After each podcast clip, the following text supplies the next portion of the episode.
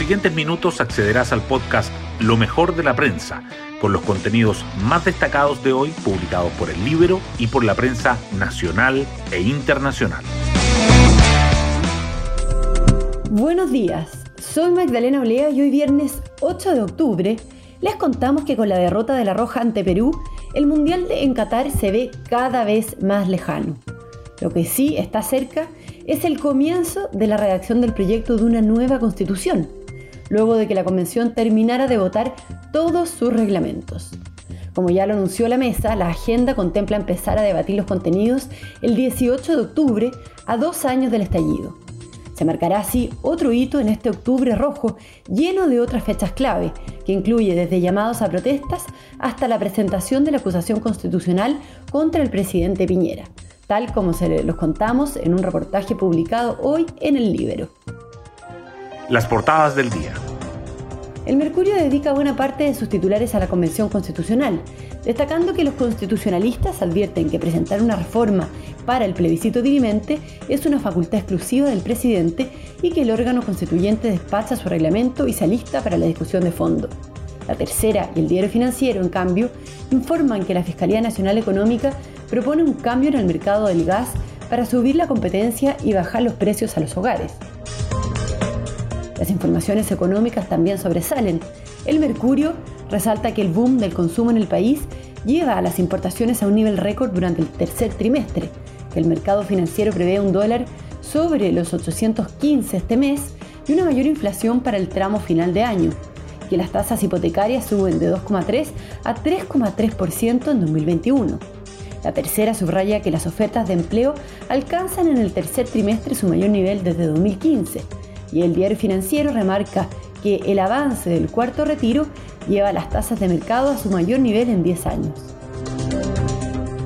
El Mercurio y la tercera coinciden en destacar con foto la derrota de Chile en Perú por las eliminatorias del Mundial de Qatar 2022. Y también el anuncio del Premio Nobel de Literatura al escritor tanzano Abdurrazak Gurna.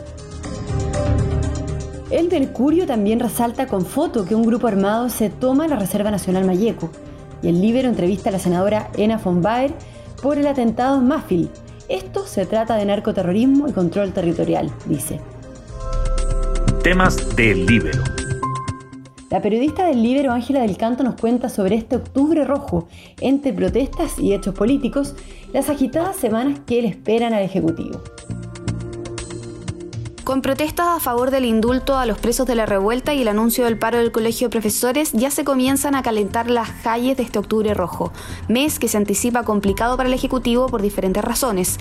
Una de las más importantes quizá porque se cumplen dos años de las manifestaciones de octubre de 2019 y luego porque durante este mes el Congreso avanza en proyectos de ley a los que el gobierno se ha opuesto. No menos complicado es la acusación constitucional que se está preparando contra el presidente Sebastián Piñera.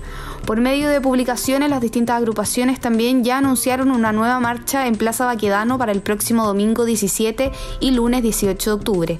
Una invitación que en algunos casos promete desde música en vivo, poesía hasta testimonios, mientras que en otros la movilización está contra la militarización o bien contra el gobierno.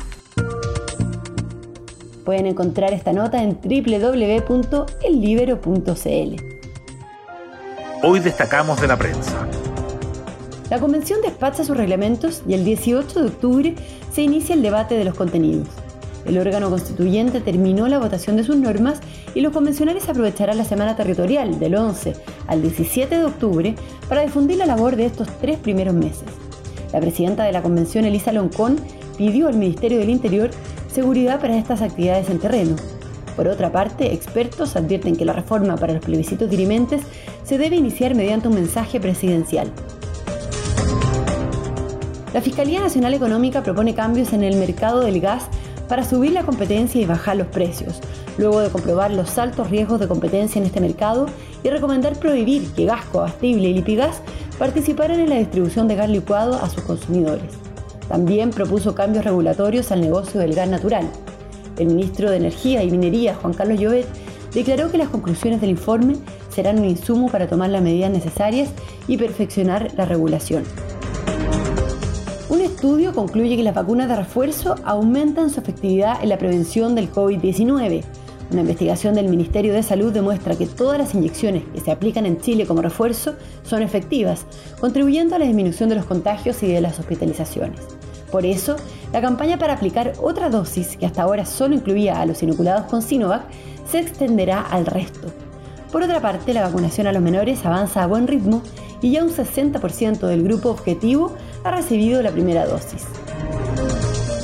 Luego de que trascendiera que la Fiscalía lista la apertura de la causal penal contra el presidente porque el contrato revelado por los Pandora Papers no fue incluido en la investigación de 2017, que terminó con el sobreseimiento del mandatario en los tribunales, el abogado Juan Domingo Acosta, que defendió al presidente Piñera en ese proceso, explicó que el acuerdo que se indagó entonces es igual al contrato final. Y nos vamos con el postre del día. Chile perdió ayer en Lima ante Perú, que ganó 2-0. Así la Roja sigue sin ganar en la eliminatoria con las artes. Chile, que suma 7 puntos en 10 partidos, quedó en el octavo lugar y con escasas posibilidades de clasificar al Mundial. Además, todos los rivales directos de la Roja suman y se alejan. Ecuador venció 3-0 a Bolivia en Quito, Uruguay y Colombia igualaron sin goles en Montevideo y Paraguay le sacó un empate a cero a Argentina en Asunción. Además, Brasil ganó 3-1 a Venezuela y sigue liderando cómodamente la eliminatoria.